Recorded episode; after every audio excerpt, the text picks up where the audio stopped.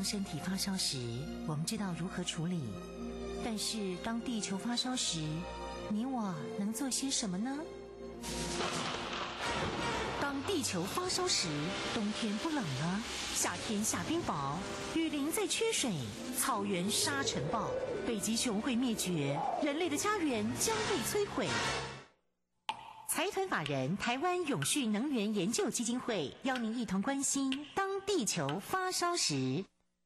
当地球发烧时，与您一起掌握节能减碳、气候变迁最新发展趋势。听众朋友您好，欢迎您再次收听《当地球发烧时》。我是主持人林尔翔，节目中朋友邀请到的是台湾永续能源就基金会董事长简尤新简董事长，董事长您好。呃，主持人您好，各位听众大家好。好，今天我们在节目当中要跟各位分享的观念呢是电动车的发展新趋势，董事长。这个电动车哈，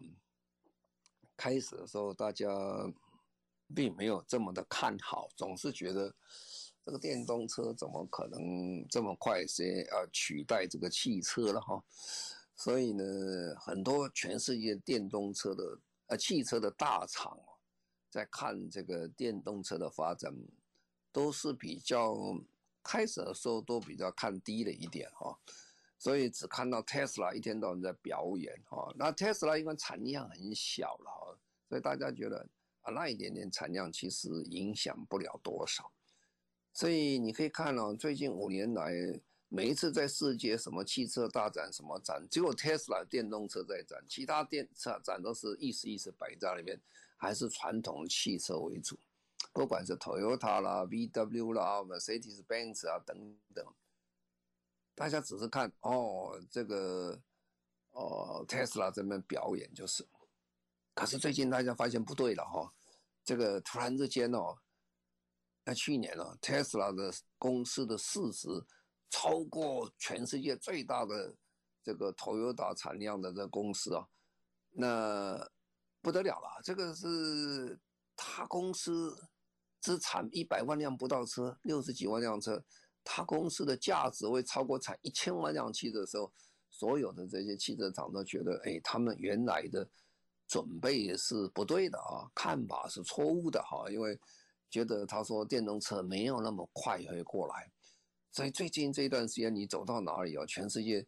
电动车是非常的夯啊，所有的汽车大厂都跳进去了，因为他们都已经进入所谓生存之战了。所谓生存之战是什么意思呢？如果这一次电动车没有跟上的话，那个百年基业的汽车公司将就随风而去了。哇，这个是很严重了哈。因为不但是说电动车基本上，呃，它的价格，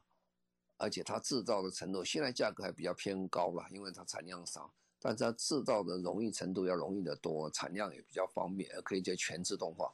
而且老实讲，你要问特斯拉说，哎，你这公司是是电子哦，这个或是资讯公司啦，还是汽车公司呢？他会跟你讲，我这个就等于 iPhone 一样，我这是网络跟这个是电脑合并起来，这个整个整个这个电子通讯的公司，他不认为它是一定是汽车公司的啊，汽车公司只是两四个轮子嘛，是吧？加上一个车体而已。可是他那边其他部分的价值还高于它这个这个汽车的这些车体的部分，所以。呃，汽车公司现在非常的敏感了，因为一不小心啊，他就发现他们将来只能做有一点像做 iPhone 的壳子一样的，没有办法做到核心部分，那么它的利润就非常低了，也很容易随时被取代。所以我们一看到，我就以最近的整个汽车电动车的状况跟各位分享一下，你就知道有多多么的呃严重的影响。其实，在前几年呢。各国都开始对电动车有一个非常大的一个政策性的变化。我们常常讲，一个产业的变化最重要还是政府的主导的政策是什么。所以在二零呃，差不多二零一一六年左右的时候，从那个挪威开始，他就宣布，他说二零二五年他就不准再卖这个新的柴油车汽车了。然后呢，波多黎各去年开始根本已经不可以卖新的柴油车汽车，那时候大家还都觉得是小小国了哈，没有几辆车无所谓。可是等到英国宣宣布是二零三零年不准卖汽车、新汽车跟新柴油车的时候，大家知道这个是不是开玩笑？然后大家都笑美国，其实美国呃地方政府州啊跟联邦是不不同调的啊。最大这个加州的全世界应该是第五的经济大国。他说，二零三五年不准卖新的柴油车汽车。纽约跟进啊，不准卖新的柴油汽车。大家突然觉醒了，哇，这是很大一件事情。然后这一次这个呃，在英国 Glasgow 开的这个会议啊，呃，气候变化纲要工业会里面已经正式签了一个有关汽车的一个。那协定他讲得很清楚了，这个很多国家都宣布了，跟进已经宣布要不准再卖柴油车汽车了，只是时间哪一年的问题而已。再加上另外很重要一点，就是说汽车大厂也宣布，在二零三五年以后，它主主要都要卖电动车了，这个包括 VW，包括 Mercedes-Benz 啊，包括 Volvo 等等。哦，所以变化很多哈。那我们在今天看现在呢？现在如果你在看。各国在卖，以英国论呢？英国是整个欧洲最早要宣布说，二零三三零年就不准卖这新的这个柴油车汽车。当然说英国人的反应最快，所以英国这个有个今年初啊，呃，去年去年去年的时候有一个这个汽车叫极星电动车，他在英国宣布一个销售计划，他说他卖电动车。没有过几个礼拜哦，马上调高他目目标，说要增加三分之一的量出来，因为市场反应太热络，太热络。那么以这个富豪了，Volvo 这个汽车讲起来，他是支持这个呃吉星啊的这个这个这公司了。Volvo 现在本来是最有名的做这个内燃机高性能内燃机，它也转型了，也变成这个电动车了。那么。现在的电动车市场已经不像过去了哈，过去电动车市场我们叫小众市场哈，没几个人嘛，就等于我讲这个特斯拉在二零一九年的时候也不过卖个差不多六十万辆啊，现在其实也多不到哪去了，但是呢，现在已经是大众所关心的市场，所以从伦敦到上海了，从东京到多伦多了。全球都发现说，哇，各地都在需要电动车，欧洲特别明显。那么欧洲大陆啊，因为现在欧陆已已经不是欧盟了，现在欧陆归欧陆，英国归英国。欧陆卖的汽车大概每十二辆就有一辆是电动车，如果加上这个油电车混在一起算的话，每三辆就是油电车或者是电动车。哦，你就知道这个整个趋势是非常清楚。那么，欧洲的电动车销售量是大幅度的提升了，在二零一八年大概十九万辆，那么在今年呢，大概就是呃去年去年这个二零二二年的时候，呃二零二一年的时候，大概会到一百一十七万辆左右，所以你看它成长是非常快，哦，那现在全世界目前呢，到我们讲话的时间大概只有一百线左右，百分之一啊。是电动车了，但是它成长的非常之快哈，可以讲是用起飞这个两个字来说明啊。未来在中国的销售的新车，四分之一是电动车，这个比例是非常之大哈，这就是你可以看得出来，当时为什么这个中国政府要给这么多优惠的条件给这个呃特斯拉哈。因为他就希望特斯拉变成一个鲶鱼啊，给这个中国大陆的汽车市场、电动车市场有非常大的一个刺激。因为中国不是只有一家电动车厂，它好多电动汽车工厂，那太多的话，基本上嗯效率不高啊。第二个就是说，它创新不足了，创新不足。但是就像当年啊，中国想复制当年他们在做，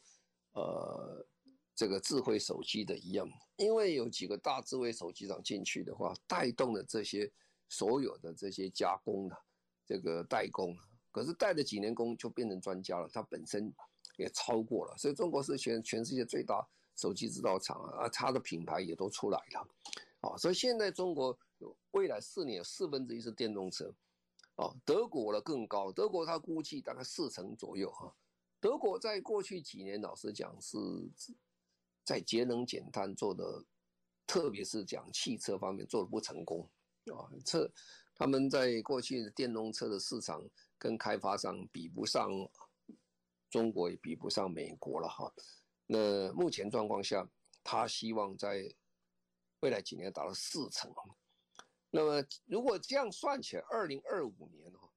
这个电动车的销售市场大概会到一千零七十万辆左右，那么到二零三零年会达到两千八百二十万辆。那你大概看了，这个是很可观的哈。所以这个可观的这个电动车市场很重要一件事情，这政府跟国家也负担蛮重大一件事情，就是基础建设了，怎么做充电站了，啊，还有整个整个呃，为了这个电动车你所需要的这些电力传输设备等等怎么做法，这个很大一件事情。那么对很多驾驶人讲起来，电动车以往只是未来的话问题。呃，现在很多人，特别在西方，人都在想，我下一步车是什么？电动车，应该是很多人也也都在想，我下一步车可能就电动车了。台湾最近电动车也蛮夯的，我看那个，虽虽然量不那么大，但是我看到 Tesla 在台湾卖的也下下叫，也是不错哈。那么这样变革哦，对整个全世界的就业市场啦、都市发展啦、地缘政治都有很大的影响了。就业当然是说，我刚才讲过，就说传统汽车业现在是非常紧张。各位想，因为传统汽汽车业它的零件比这个要多很多出来，零件一多了，你就业机会就多很多了。你第一个少掉这零件就就算了，那第二件事情，你可能这个汽车的工厂的生存都有问题啊。如果比不过这些电动车的话，电动车价钱再下去的话。搞不好电动汽车厂会关门啊！而且关门影响是很大，所以前一阵子日本的呃丰田汽车厂的丰田社长他都在讲，诶，他说日本政府不能完全听这个欧洲的做法，如果节能减碳跟欧洲一样赶那么快的话，他说光汽车业相关的有些零件等等加起来，可能有五百万人要失业。哦，他当然很紧张了，因为其实一不小心连丰田汽车如果没有赶上的话。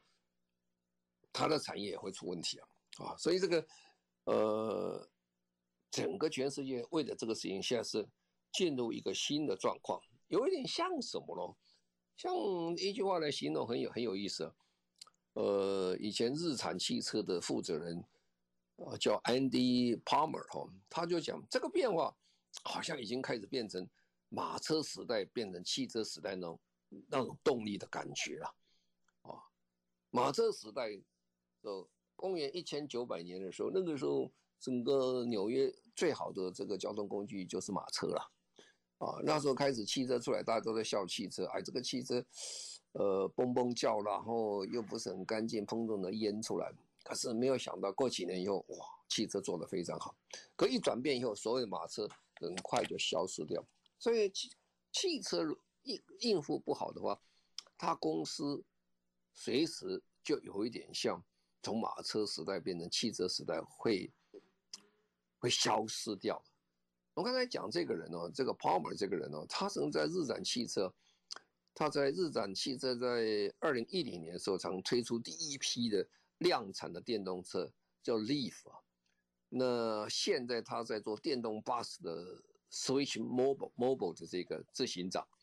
他说这个威力啊，刚才讲这威力像大地震一样，如果你觉悟不够快的话，你这个汽车制造厂没有想那么快，啊，你可能就关了，这个将来立足地地位都没有，啊，那现在我们常常在看了，你从什么地方去看了，这个趋势是什么？这个我们再看，德国人是非常会办展览会的，展览会的最大的好处就是说，展览会本身有些东西，你看一下，这能买不能买什么东西？但是展览会可以看到世界最好的、最先进的趋势跟做法，做德国人，因为是汽车大国了，就是汽车全世界大概做最好就德国人了，所以他这个车展哈，就是做了非常的这个出名，每个各汽车公司的汽车都拿到德国去车展展一下，说，哎，我这个是世界第一的，做最好。可是最近呢，你可以看早期的电动车呃汽车车展的时候，都是特斯拉啦，还有一些。中国企业做电动车在展览而已，都没有什么其他的这个呃老牌的，像这个这个 Toyota 啦、Nissan 啊这种比较出色的汽电动车去。可是最近整个变了，这个变了，因为这个老牌汽车厂他发现说，哇，这次如果没有弄好的话，他们要随风而去，他很紧张哈。所以现在你可以看到这种大厂牌的，从 VW 啦。从福特啦，都把所有的整个他们未来前途都压在电动车上，啊，那以去年呢，去年二零二零二零二一年呢，在德国慕尼黑的车展里面，几乎没有新型的这个汽油车在亮相，那意思就告诉你，时代真正变了，因为大家觉得我花那么多钱去做新的这个汽油车，将来可能一步都卖不出去啊，问题就很多了哈。所以你大概知道这状况。那从另外一个状况，这这是实体你看到，从另外一个状态看到，就是说这个汽车业啊，你去看一下，或者是交通业看一下，McKinsey 也这是很有名的一个这个呃智库了，一个一个智库，它各种产业的分析。他说，自从二零二零年以来到现在为止，电动车产业每年吸收到的资金投资超过千亿美金。他说，这时候开始，他说未来的五年呢，全球制造商对电动车跟电池技术投资，将可能要达到三千三百亿美金左右。那更厉害的，有一些车商已经准备了，他准备完全淘汰内燃机了。这就我们常常讲，就是说，你对这个整个未来的这个世界的看法，假如你的方向是对的话，你判断是对的话就很好；如果判断是错的话，你现在还投入大量的这个内燃机的这个啊、投资的话，可能到最后可能真是什么都没有啊。那欧盟是很客气的，欧盟的做法，他说你将来还是可以做内燃机啊。不过你内燃机的二氧化碳排放量要达到多少呢？那那个量几乎是，你目前讲几乎是达不到。你要投资这么多的经费再去把那一部分二氧化碳把它把它弄消失的话，还不如直接投入电动车来的来的顺利一点。所以他没有说你一定不能干这个事儿，但是告诉你你的排放量要多少，那个排放量告诉你这是不可能的排放量啊。所以这个汽车公司他们都想得很清楚了。那个 Mercedes-Benz 啊，宾士车啊，它有一个雄心勃勃的一个计划表。它大概从二零二五年开始，所有宾士车的系统，它准备都把它变成啊电动车了啊，因为它发现说，它没有办法再做传统汽车，做做汽车很难卖哈。所以整个汽车厂，全世界汽车厂都在一个所谓快速快速高高速公路上做什么？做做转型了，准备全面要做这个啊电动车。好，我们现在再稍微休息一下，稍后回来继续进行今天的《当地球发烧时》。中广新闻网 News Radio，现在所收听的节目《中广新闻网当地球发烧时》，我是主持人林尔祥。节目中我朋友邀请到的是台湾永续能源就基金会董事长简尤新简董事长。我们今天在节目当中谈到的是电动车，董事长。好，我刚才讲过，这个电动车之所以那么快，还有一个很大的原因就是政府的政策了。那政府政策，因为欧洲人其实基本上讲起来还有一点点人道，就是说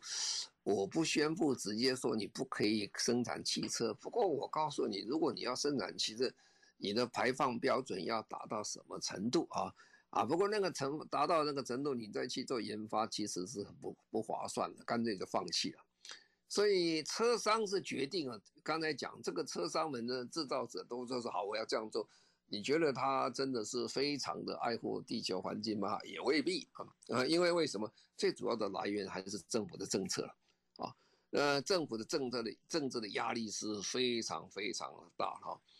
那么，因为最近这个欧洲不断的公布它新的排放标准以后，越来越严格，这些电动车就突然就高升起来，因为他发现如果继续在投资这样旧型的这些内燃机车，它其实很困难的啊。在二零二零年的时候，全欧洲的电动车大概有七十三万辆左右了，是比二零一九年呢。呃，都差不多两倍，也比也等于多过前三年的总和了。那今年还会更多了，更多了，二一二二会更多哈。那排放标准增加很厉害，就是代表全球，呃，大家得到共识啊。Glasgow 的这个 COP 二十六哈已经都承诺了，大家必须要做啊。那英国的根根本宣布了。所有的这些车，它必须要把它停卖柴油车汽车。那么挪威是二零二五年呢，已经差不多时间快到了。欧盟啊，现在目前是讲是二零三五年哈。那么当然这些欧盟里面比较复杂一点，欧盟国家太多了，太多里面有些国家有一点意见，因为大家都有他的考量在这里面。哦，那这些承诺大概都是需要政府大量的一个。资金下去才能解决这问题的，因为充电站的设备是很重要的啊。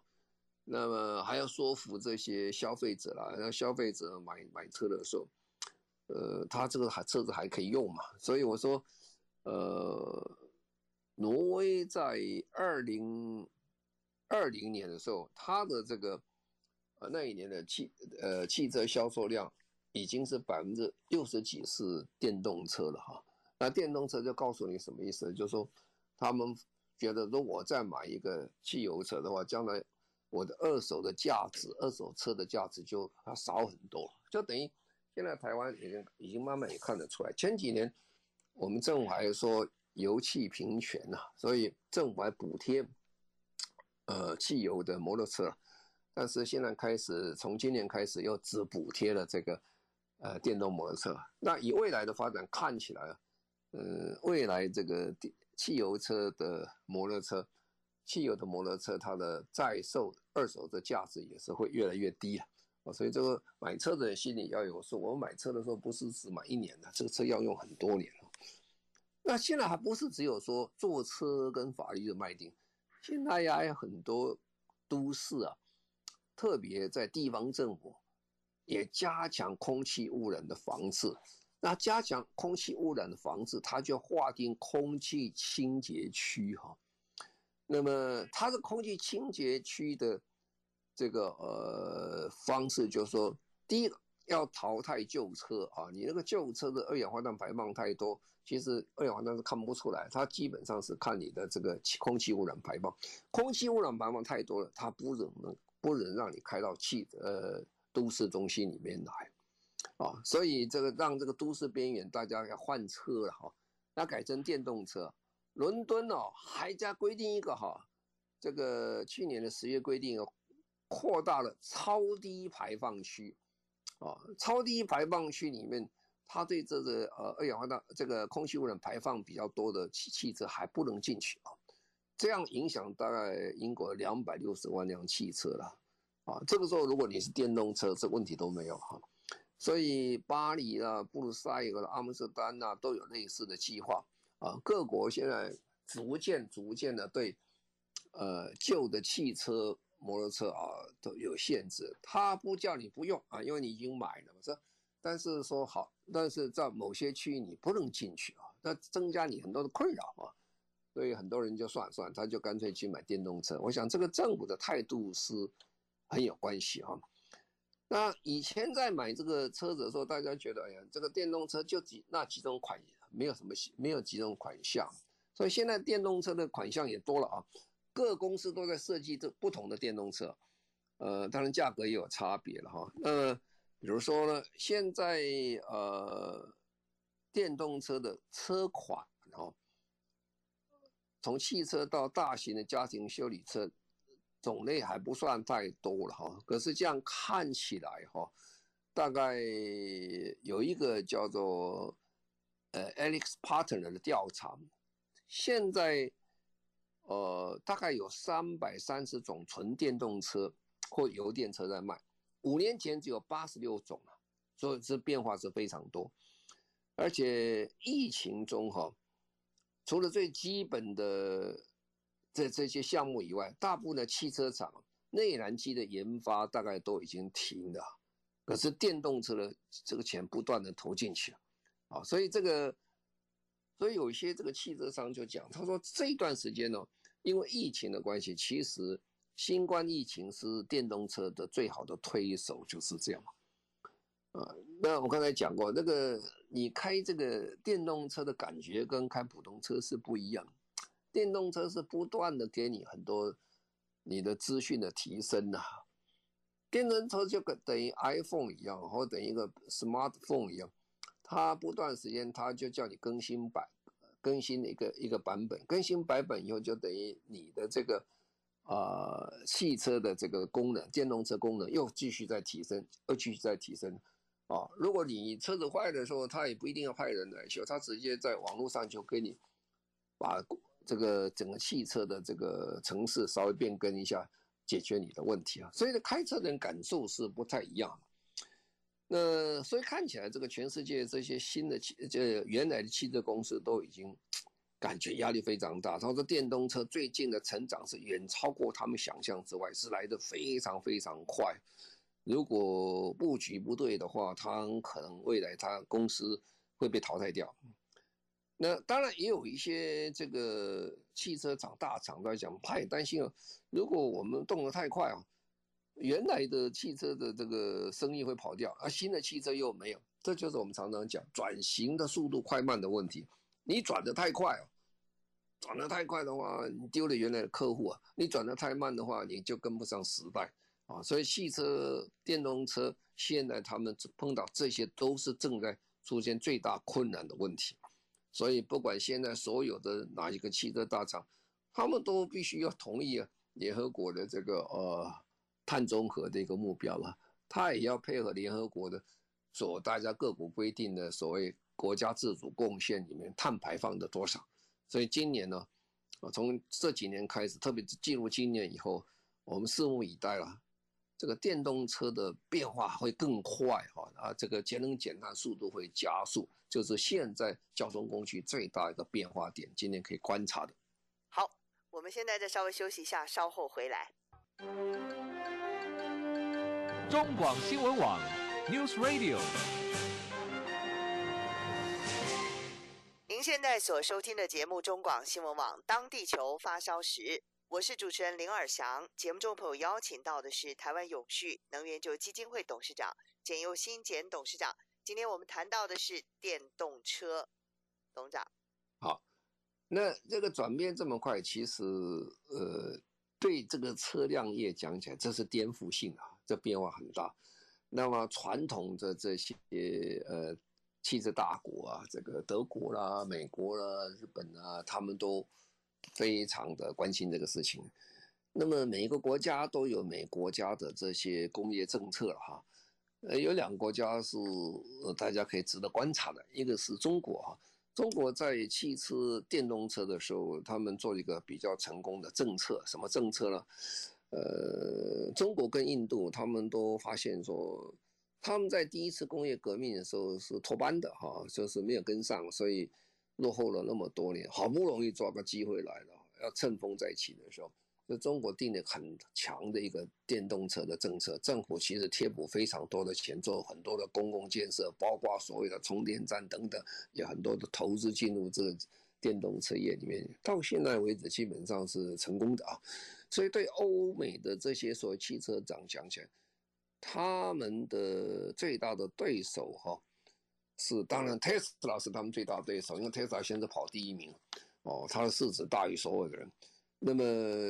中国也是他们最大对手。其实中国现在产的电动车的量是全世界每一年是最多的啊，最多的，而且它的汽电动车厂也是最多的哈。那么这样造起来，就变这些老字号的这些公司啊，刚才讲 Benz 啦，或者这些等，他们的这个压力是非常大。所以汽车的发展，电动车有两种不同的方式哈。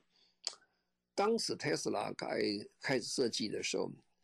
人家就觉得很奇怪，特斯拉设计找这些人，通通是找电子业的哈，是找这些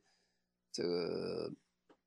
这个这个网络电子这些专家去做，好像在做 iPhone 一样。他是从这一面电子这个资讯业这个方向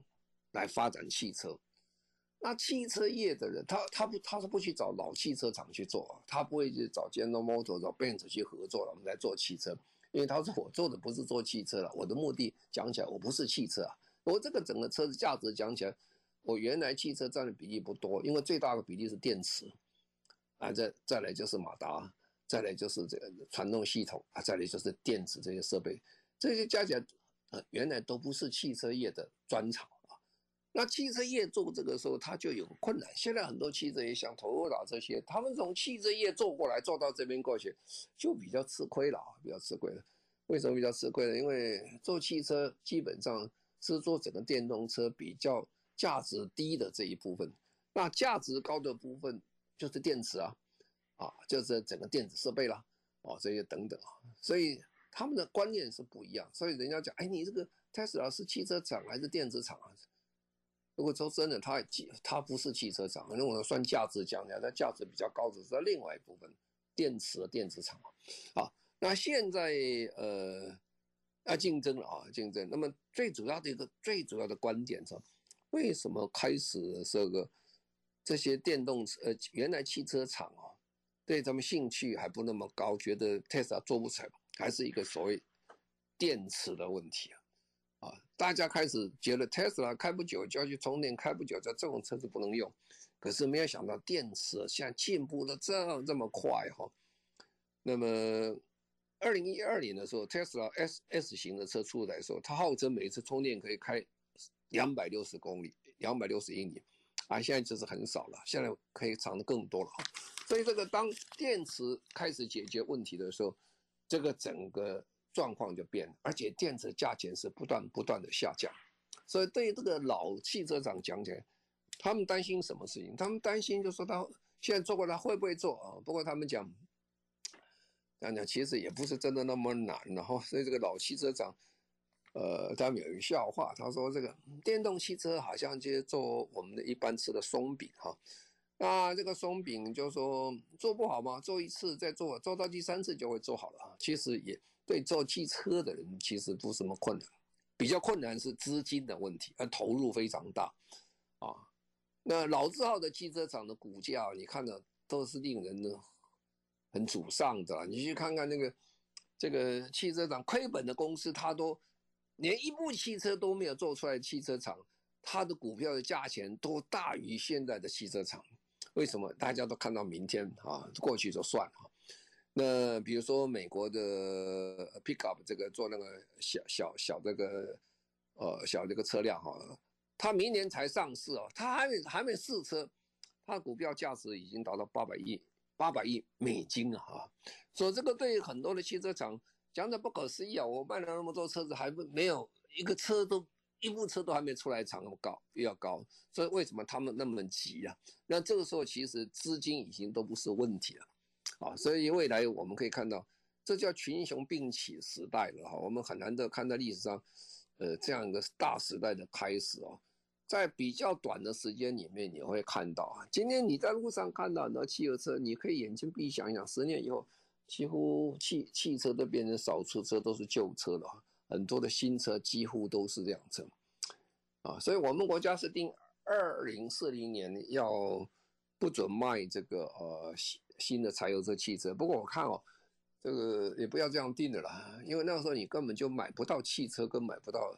这个柴油车。为什么？那个时候跟汽车厂根本不生产了，所以我们也要加油一点了。我们这个淘汰这个车辆，基本上时间也可以往前挪哈。为什么？因为反正我们也不是生产汽车的大国。如果我们汽车还是从国外进来的，在这边加工生产，这个时候我们跟得上的话，越早做的话，对我们国家的这个节能减碳未来的发展会更方便更快。啊，总而言之呢，这个是一个大时代的开始啊，电动车时代是完全是到来了，我们拭目以待。非常谢谢我们台湾永续能源就基金会董事长简又新简董事长，谢谢您。谢谢各位，再见。也谢谢所有听众朋友您的收听，我们下个星期同时间再会，拜拜。